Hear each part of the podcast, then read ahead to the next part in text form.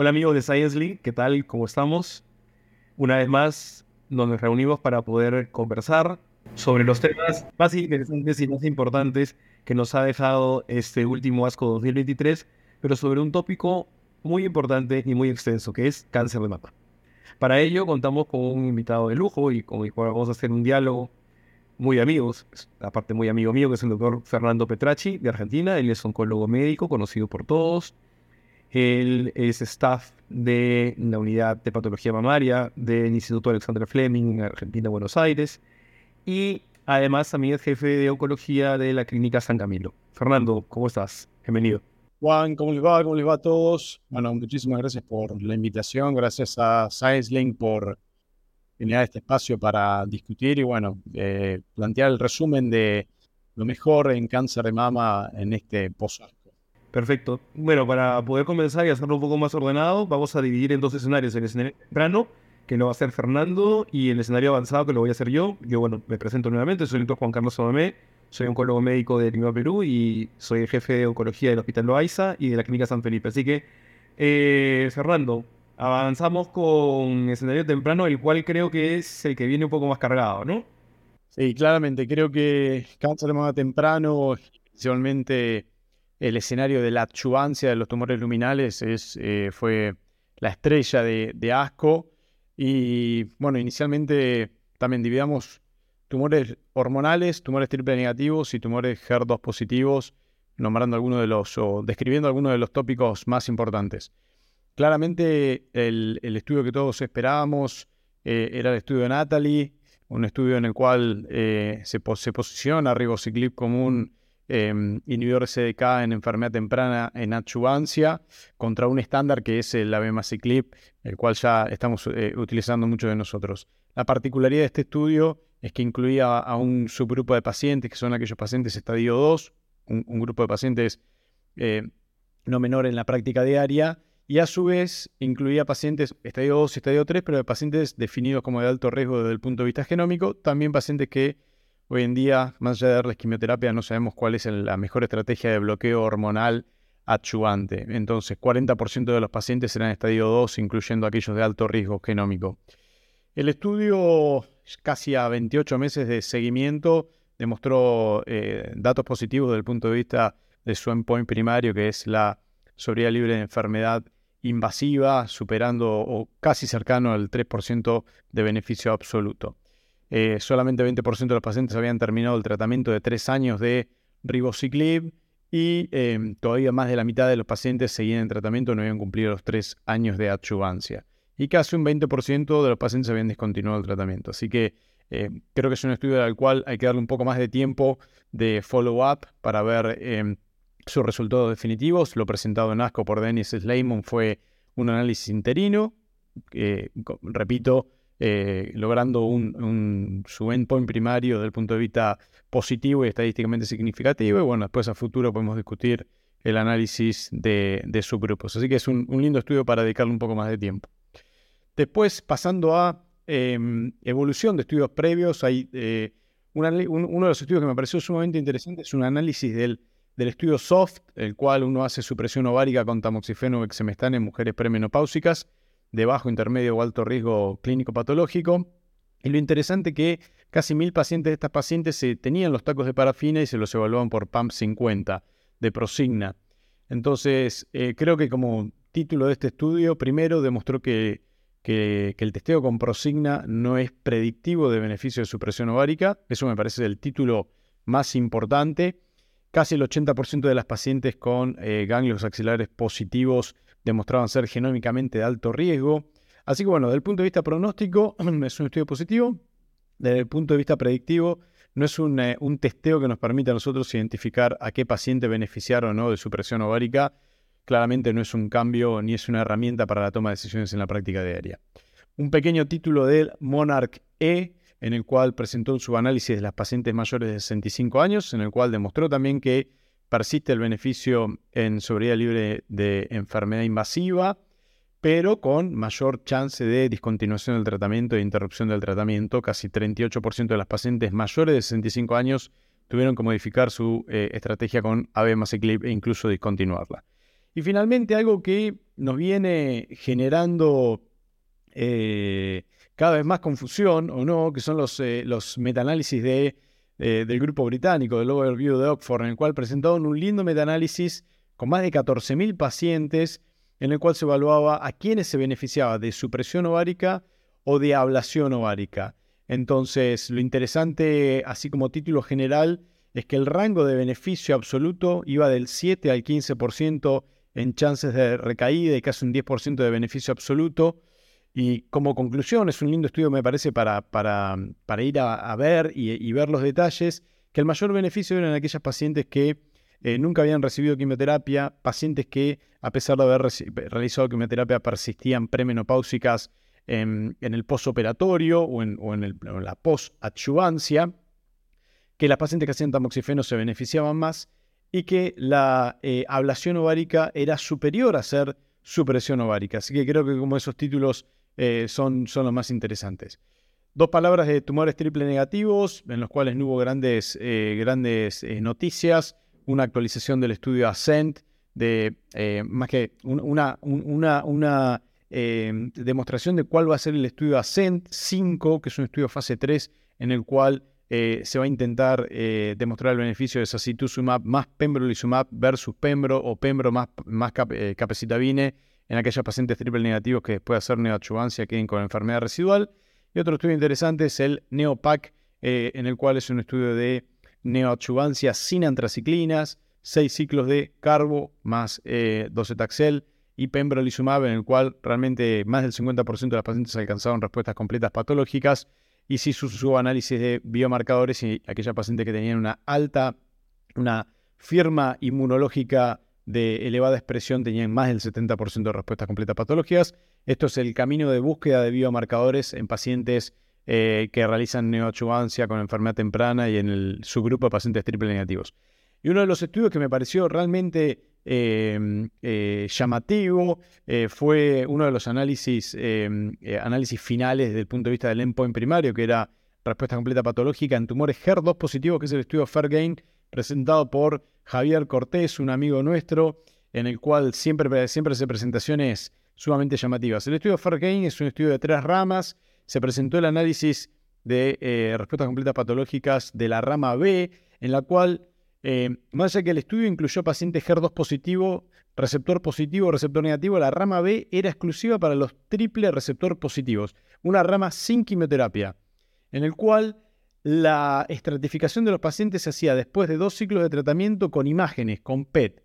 Entonces, a pacientes arrancaban con PERTU, TRASTU, más bloqueo hormonal, que podía ser un inhibidor de aromatasa o tamoxifeno. Si después de dos ciclos demostraban por PET PET basal y PET a los dos ciclos, respuesta, esas pacientes continuaban seis ciclos más cada 21 días de pertutrastum más bloqueo hormonal y después iban a la cirugía. Escuchen esto, 80% de las pacientes respondieron con dos ciclos libres de quimio y las respuestas completas patológicas fueron del 35% haciendo 8 ciclos de tratamiento libre de quimioterapia. Entonces, impresionante. Una de cada tres pacientes le podemos evitar la quimioterapia. Entonces, la verdad que eh, claramente nos es una, una estrategia para eh, llevar a cabo, para, para, implementar en la práctica diaria em, el lunes. Pero la verdad que llama mucho la atención, un esquema sin, sin quimio directamente, que lo podemos tener en cuenta para aquellos pacientes añosos en los cuales le queremos evitar la, toxicidad de la quimioterapia. Eh, incluso las podemos rescatar con quimioterapia adyuvante. Así que bueno, claramente ese es el, resumen, a mi parecer, de los estudios más significativos en enfermedad temprana. Así que te, dejo la oportunidad para eh, aclarar algo más, querés agregar algún trabajo o hacer alguna pregunta, eh, con gusto. Fernando, gracias por, por el comentario y por cómo lo has más o menos colocado. Coincido con tu apreciación. De hecho, algunos comentarios porque creo que sí merece la pena comentar dos o tres cositas. El Natalie, que creo que todo lo esperábamos, aparte de la figura de Slayman, como, como lo comentaba, ¿no? y como lo decía, sin embargo, siento yo que, que, que, digamos, como que se esperaba un poco más de este estudio, ¿no? No sé si quizás ya estamos, ya por el tema del Monarch y de años anteriores ya teníamos este escenario un poco más em, estudiado, pero creo que el Nathan nos deja algunas, algunas cosas. Primero que, claro, al haber trabajado con una población de estadio 2, de ampliar ya el tema no solamente de los altos riesgos que nos había definido el Monarch y al ampliar, no sé hasta qué punto quizás eso beneficio puede ser por la naturaleza de la enfermedad y por el estadio, ¿no? Si yo incluyo pacientes mucho más tempranos, eh, quizás obviamente se van a beneficiar hasta de un posible sobretratamiento. Y hablo como preguntas, porque creo que no tenemos ahora la respuesta óptima, ¿no? Luego también el pasarnos ya no solamente de dos, sino a tres años. Entonces, son, son algunas cosas que creo que nos deja como un tema para poder ir conversando y viendo el tema de, del Natalie. Sí, y, otra cosa que también de soslayo nos deja es el, el, dónde quedó el palo. Porque finalmente de los tres inhibidores de que por el momento tenemos más comercializados, pues Abema ya nos dio un rol, esto tanto igual Natalie, pero sin embargo no tenemos todavía, no ha salido ningún, ni, ni en el Penélope, esto, ni, tampoco en el Palace, el Palgo nos pudo demostrar una acción en este escenario, en este rubro, ¿no, Fer? Sí, claramente. Creo que em, a, mi parecer, bueno, fue, un estudio eh, en la presentación de Dennis Lehman. Eh, recibió aplausos de pie en, ASCO, pero creo, creo que, eh, como, como, decía previamente, creo que nos abre un interrogante y mm, respecto a, un subgrupo. Claramente los estadios 3 se benefician, la axila positiva se beneficia. Em, creo que necesitamos un poco más de seguimiento para ver qué sucede con los estadios 2 y el, estadio 2 es un estadio 2 muy heterogéneo, porque tenés estadio 2 con axila negativa y oncotype mamaprint de alto riesgo, o tenés estadios 2, eh, los 2B con eh, axila positiva. Entonces, eh, claramente es un, es un, grupo que nosotros sabemos que tienen, que más allá de hacerles quimioterapia, hacerles hormonoterapia extendida, si son premenopáusicas, ofrecerles supresión ovárica, pero sabemos que todas esas estrategias de tratamiento son Em, eh, son limitadas en su beneficio absoluto.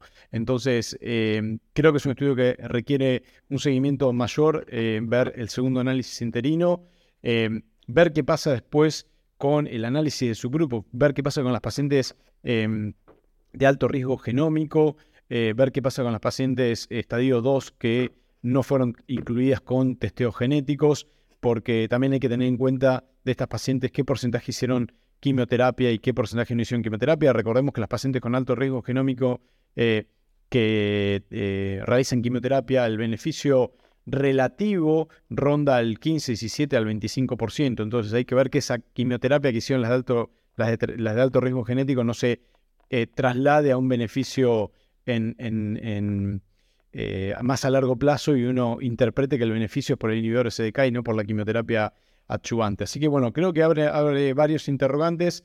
Em, creo que todavía eh, requiere un, follow-up más prolongado como para tomar la decisión de incorporarlo en la práctica diaria, eh, teniendo en cuenta esto, que estamos, eh, es un tratamiento de tres años, no es un tratamiento de dos, em, tiene un perfil de toxicidad diferente al abemaciclib, más allá de que la dosis es menor, es con 400 miligramos, y mm, así que bueno, creo que que, abro lindas preguntas para, para, ir respondiendo a lo largo del tiempo. Todo, total, totalmente de acuerdo con lo que tú dices y, se nos abren más interrogantes que, bueno, finalmente en, eso vamos, ¿no? Eh, el, el Fergain también es un estudio que ya lo veíamos siguiendo, es un estudio de Solti que ya fue presentado hace, unos tiempos, pero hace unos años para darnos una idea con Eva Ciruelos, me acuerdo. Pero ya este primer resultado, como tú dices, ¿no? Ya dos cosas que son muy importantes, ¿no? Líneas de tratamiento exclusivamente sin quimioterapia, que ya en ER2 nos estábamos moviendo en ese escenario, ¿no? Pero el, añadirle el tema del PET, de hecho también hay algunos estudios que yo ahora voy a comentar en el escenario avanzado donde el PET cada vez tiene un rol más fuerte. Incluso había un artículo también hace, hace poco que hablaba que con el PET muchas veces nosotros podemos descubrir nuevas lesiones en los localmente avanzados, que quizás nosotros no lo hacemos de forma rutinaria. Entonces, creo que el PET cada vez va a tener un rol mucho más fuerte en, enfermedad temprana para poder ver bien en qué, en qué escenario nos estamos moviendo, ¿no? Eso como una parte del PET, no solamente para estadística, sino también para pronóstico, pero sobre todo el tema que también ya en R2, solamente sin quimioterapia podemos obtener resultados tan, tan importantes como casi un 30 o 40%, ¿no? De respuestas completas. Sí, claramente me parece que el, el PET como, biomarcador predictivo, como vos decías, en enfermedad temprana, en enfermedad avanzada, más en los tumores de, alta tasa de proliferación, como son los triple negativos y los HER2, me parece que, que tiene un rol cada vez más importante. Claramente encarece eh, todo el, manejo de cualquiera de los, de, los pacientes, ¿no? Como tenés que hacer un PET basal, un PET de evolución, un PET al final de, la neoadjuvancia. Pero sí eh, nos está demostrando con el tiempo que es una herramienta para preseleccionar pacientes y, determinar cuál es la mejor estrategia de tratamiento, al menos en neoadjuvancia. Si querés, pues, bueno, pasamos a enfermedad avanzada. Bueno, empezamos con luminales. Creo que el estudio Sonia es el estudio que más nos ha podido llamar un poco la atención.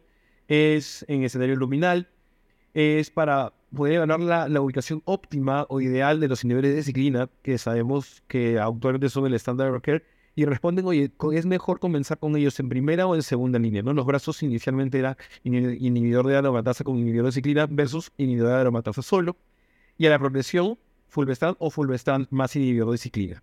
El principal endpoint fue el PFS2 y, bueno, la mayoría de pacientes eran posmenopáusicas, tenían un DFS más de 24 y la mayoría tenía enfermedad visceral sin crisis visceral y la mayor cantidad de pacientes recibió palgo en primera línea, casi el 90%. ¿no? Obviamente mostraron un resultado, un PFS 2 de 31 versus 27 meses a favor de comenzar con ciclina, lo cual no hablaba de un beneficio tan, tan grande y lo, de hecho lo que comentaba que podía añadir un poco más de toxicidad. Entonces, digamos que sugería o este estudio nos daba a entender que en la primera línea, tranquilamente con solamente una monoterapia con terapia endocrina, podría seguir siendo obviamente una, una opción y en la segunda línea ya añadir el tema de las ciclinas.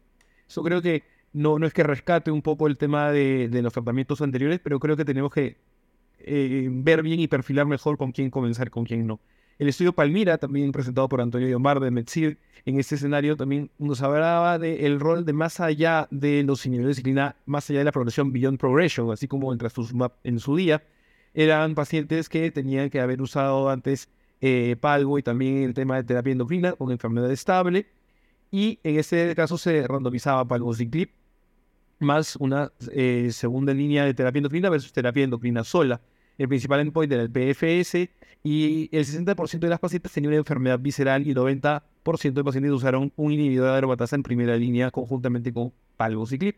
Luego de nueve meses de seguimiento, el PFS fue de 4 versus 3.6, 4 y pico versus 3.5 meses a favor del brazo de mantenimiento y fue un resultado no estadísticamente significativo. Entonces, en este estudio creo que se correlaciona también el tema del palgo que se ha querido buscar más allá de la progresión, conjuntamente con el PASE, con el estudio PACHE, eh, presentado en San Antonio y que tampoco se vio un beneficio en usar Palmo más allá de la progresión. Y, lo diferente, todo lo contrario con el estudio Mantén, ¿no? que justamente fue presentado en ASCO del año pasado, donde sí hablaban que Rivo tenía una alternativa en estos casos. ¿no? Luego del estudio Tropics 2, solamente un update de Sara Tolani que presentó para ver el tema de la sobrevida global en pacientes que habían estado usando obviamente en este, este tratamiento con SACI-OVI y se vio que también tenía un impacto en sobrevida global. Luego el estudio X7-7, que me parece también interesante, que era rescatando la quimioterapia con la CAPE, que todos utilizamos una dosis estándar más o menos de 1250 miligramos cada 12 horas por 14 días con descanso de 7. Sin embargo, lo que se proponía aquí era un esquema alternativo y hacer on-off, una semana on y una semana off, con dosis un poco diferentes, de 1500 miligramos eh, por metro cuadrado cada 12 horas, 7 eh, días on y 7 días off. Finalmente se dio que los resultados eran eh, interesantes y se tenía como una especie de alternativa por no inferioridad en este tipo de eh, esto de hecho, los resultados en términos de PFS al tercer mes, que era el endpoint, eran iguales en ambos escenarios. Así que se plantea una alternativa para poder emplearlos también. Un estudio eh, diferente, el estudio Bracelet 1, en el cual utilizas ya nuevos virus o virus oncolíticos, en este caso reovirus, para poder generar un cambio en el microambiente tumoral y poder generar un mayor aumento de PD1, PDL1, un estudio bastante provocador o interesante.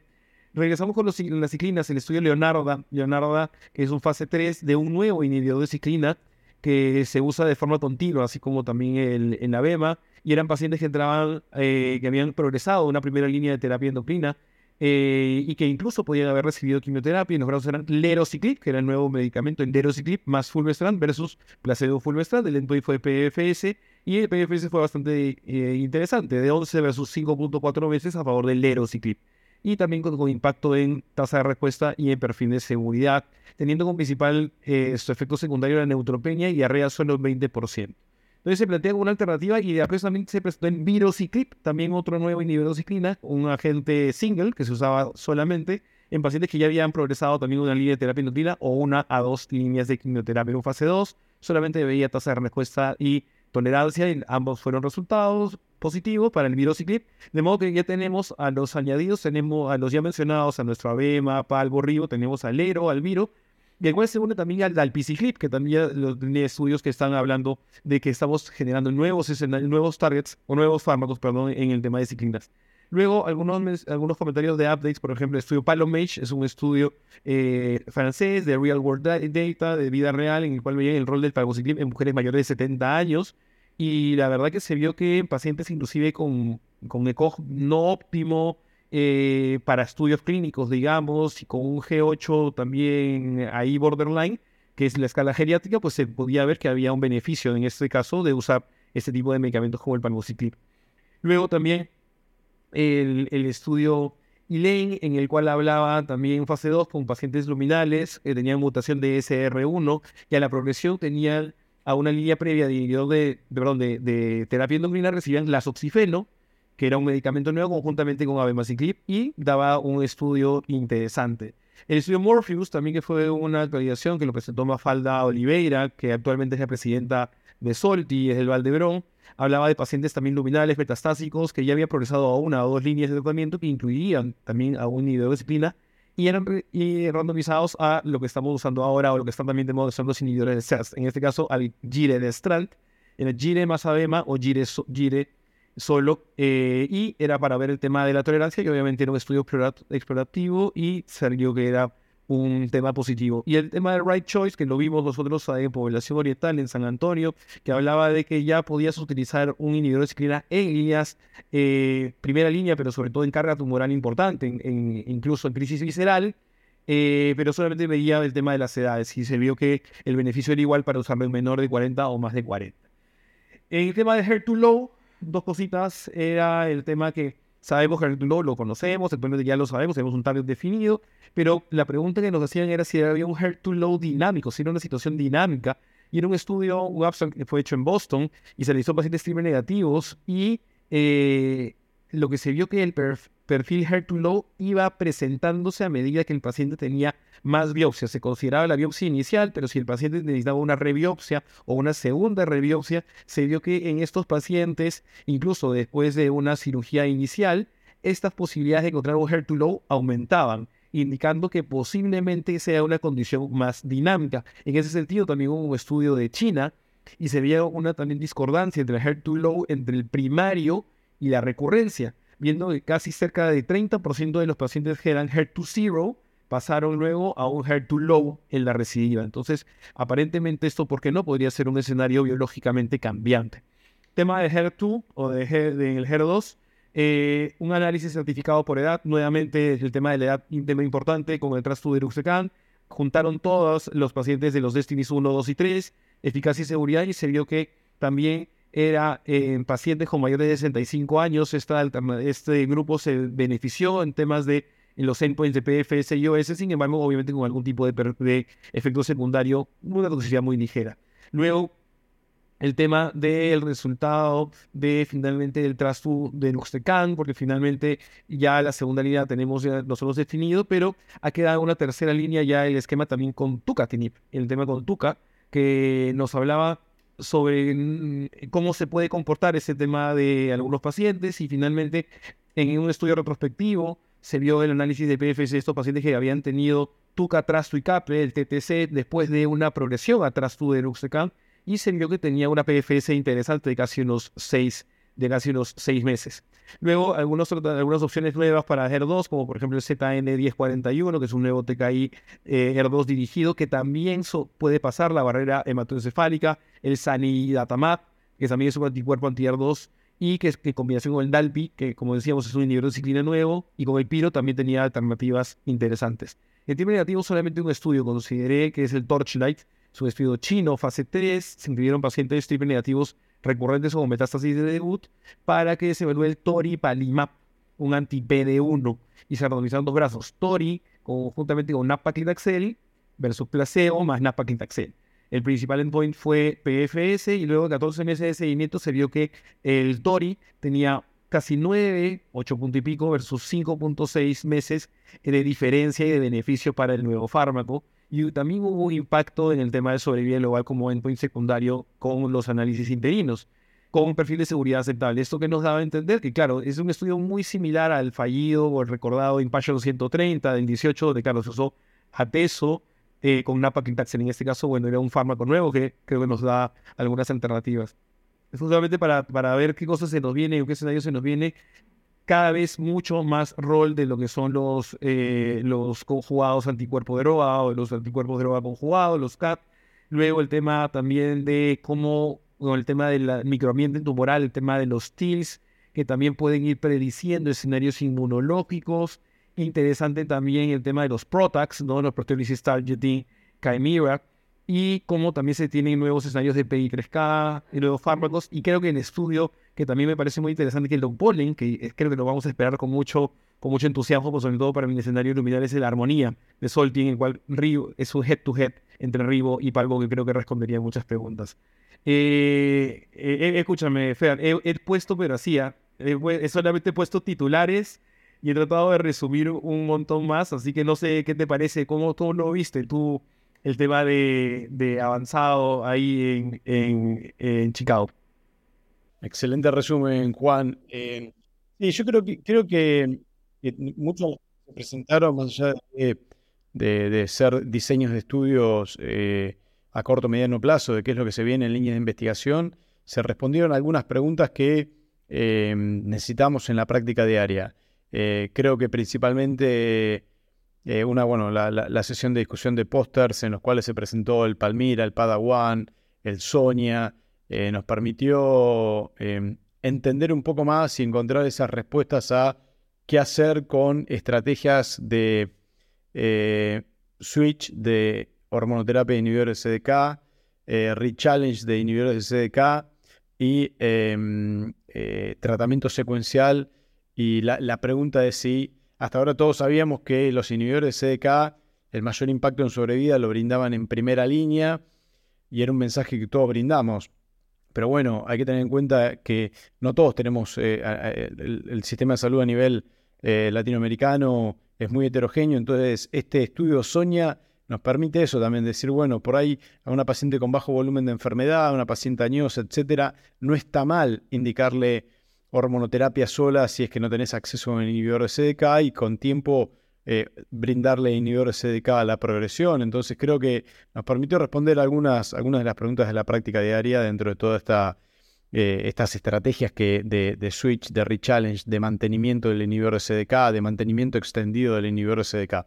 Así que bueno, eh, e incluso utilizar algún biomarcador como es en el PADA-1, de, que también es un estudio muy provocativo con, con, más de mil pacientes en el cual la identificación en biopsia líquida de mutación de SR1 te dice que a los pacientes les va mejor cambiando el palvo a fulvestrán y no mantenerlo con un inhibidor de aromatasa.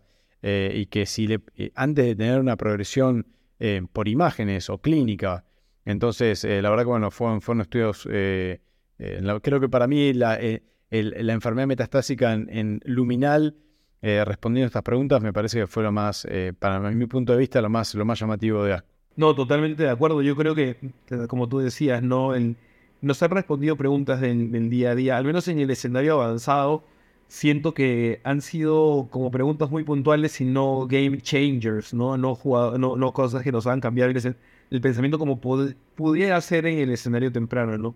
Creo que también se consolidan biomarcadores, como tú dices, el SR1, que nosotros ya lo conocemos, pero también dosarlo ya de sangre directamente, como tú dices, en el Padawan también con el estudio, el, estudio Elaine, que también, también mencionaba lo mismo, para poder ver, como decía, ¿no? el tema del azoxifeno, eh, conjuntamente con ABEMA, que creo que también son estudios que nos orientan a nuevos biomarcadores.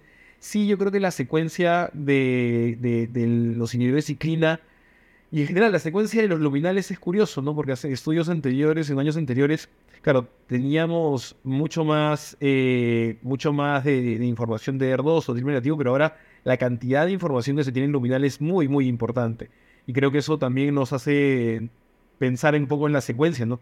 Si tú veías, habían esto, si tú revisabas el, el, cuaderno de abstracts, eran casi 70 páginas solamente de escenario temprano y avanzado en mama y, más de 100 abstracts en, avanzado. O sea, era una cantidad muy, muy grande de información y creo que cada uno nos deja un mensaje pequeño para poder poder aplicar en el día a día, ¿no? Sí, bueno, claramente. Eh, la verdad que hubo, hubo eh, preguntas y respuestas para muchas, para, para, para, para muchas cosas.